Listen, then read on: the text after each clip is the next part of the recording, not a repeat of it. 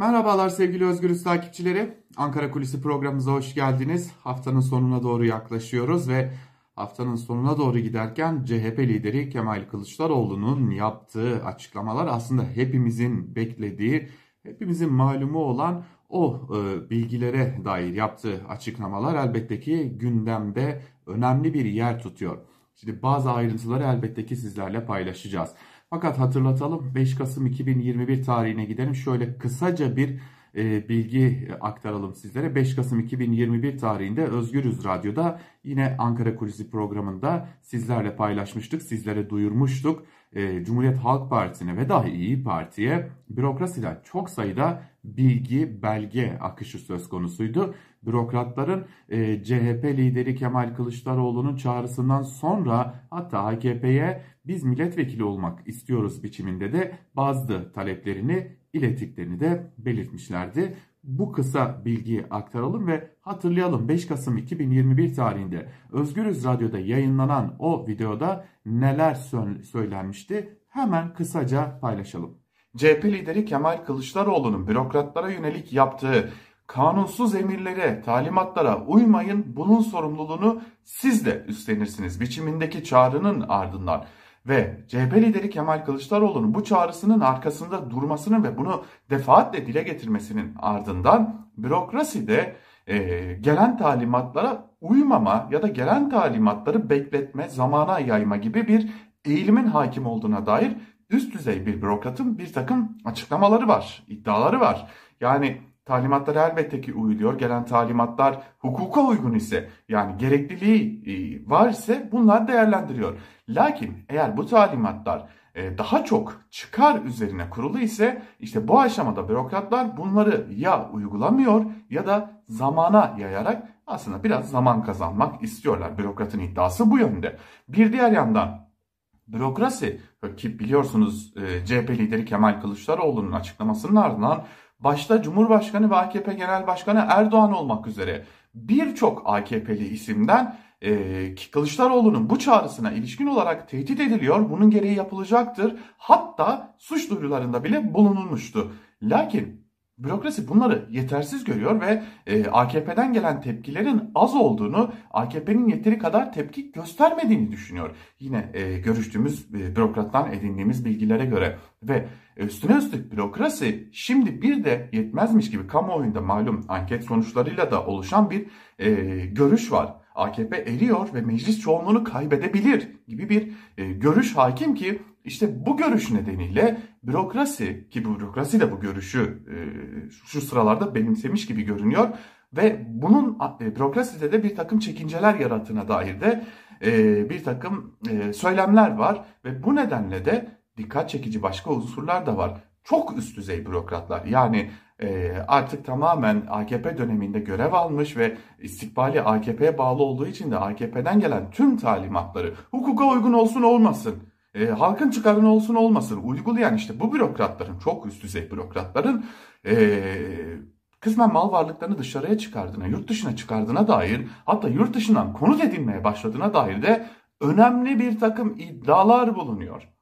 Bu da yetmezmiş gibi bürokraside bir de fotokopi dönemi başlamış durumda. Yani bürokratlar birbirlerine güvensizlik duydukları için, güven duymadıkları için yani e, birbirleri hakkında dosyalar toplamaya başlamışlar. E, gelen talimatlar, gelen evrakların fotokopileri alınıyor, bunlar dosyalanıyor ve yine görüştüğümüz üst düzey bürokrattan edindiğimiz bilgilere göre bunlar öyle dosyalanmakla da kalmıyor.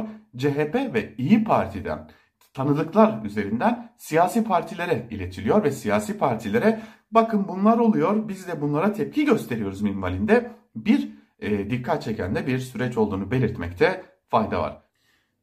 Evet 5 Kasım 2021 tarihinde Özgürüz Radyo'dan sizlere bu bilgileri duyurmuştuk. Şimdi CHP lideri Kemal Kılıçdaroğlu'nun açıkladığı ihale, ihalenin iptali, yeniden ihaleye çıkılması süreçleri elbette ki daha önce de kamuoyuna yansıyan bilgiler arasındaydı. Tabi bu bilgiler duyum üzerine gerçekleştirilen e, bazı bilgilerdi. Hatta e, o dönem CHP milletvekili olan İlhan Cihaner de eski savcı aynı zamanda İlhan Cihaner de bu konuya ilişkin Türkiye Büyük Millet Meclisi'nde açıklamalarda bulunmuştu. Bir gün gazetesi de bu konuya dair haberleri paylaşmıştı. Fakat e, CHP kaynaklarından edindiğimiz bilgiler zaten burada esas meselenin bu noktada bu tarz bilgi ve belgelerin CHP'nin elinde olduğuna dair bir mesajın kamuoyuna, bürokrasiye ve tabii ki en önemlisi de Adalet ve Kalkınma Partisi'ne yani AKP'ye verilmiş olmasıydı.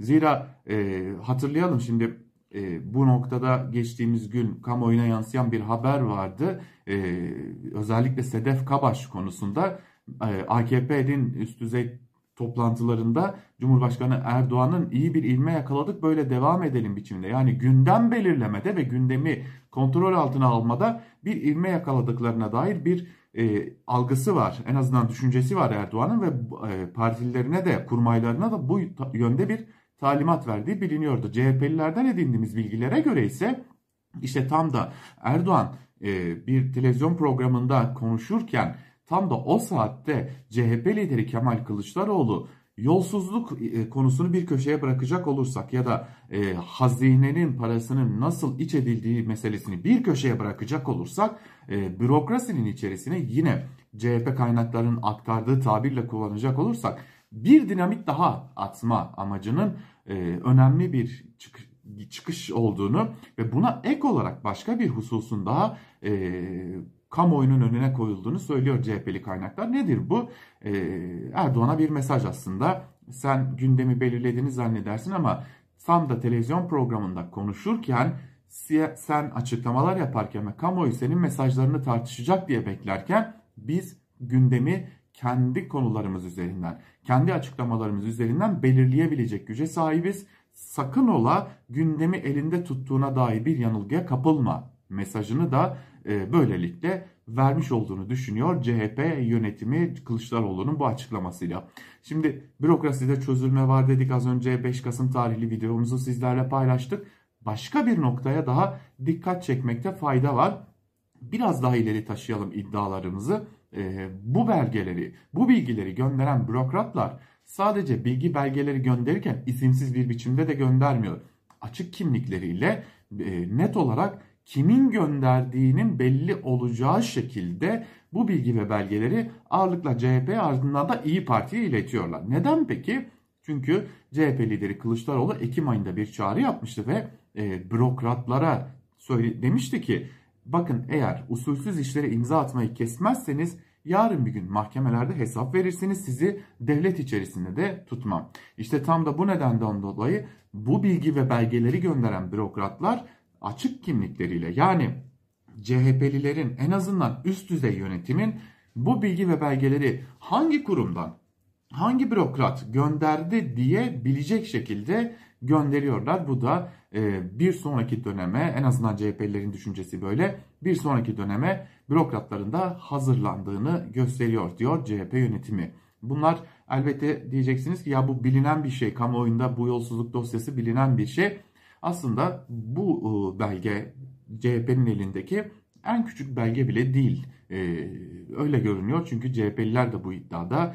E, elimizde çok daha güçlü bilgi ve belgeler var. Fakat bunların önce doğrulanması ardından da doğru zamanın beklenmesi gerekiyor diyor. Bizim amacımız öncelikle bürokraside yaşanan çözülmeyi AKP iktidarının bürokrasideki kontrolünü kaybettiğini gözler önüne sermek diyor Cumhuriyet Halk Partililer. Evet ee, Özgürüz Radyo Ankara Kulisi programıyla bugünlükte bu bilgileri sizlerle paylaşmış olsun. Yarın bir başka programda haftanın son Ankara Kulisi programında görüşmek umuduyla. Hoşçakalın.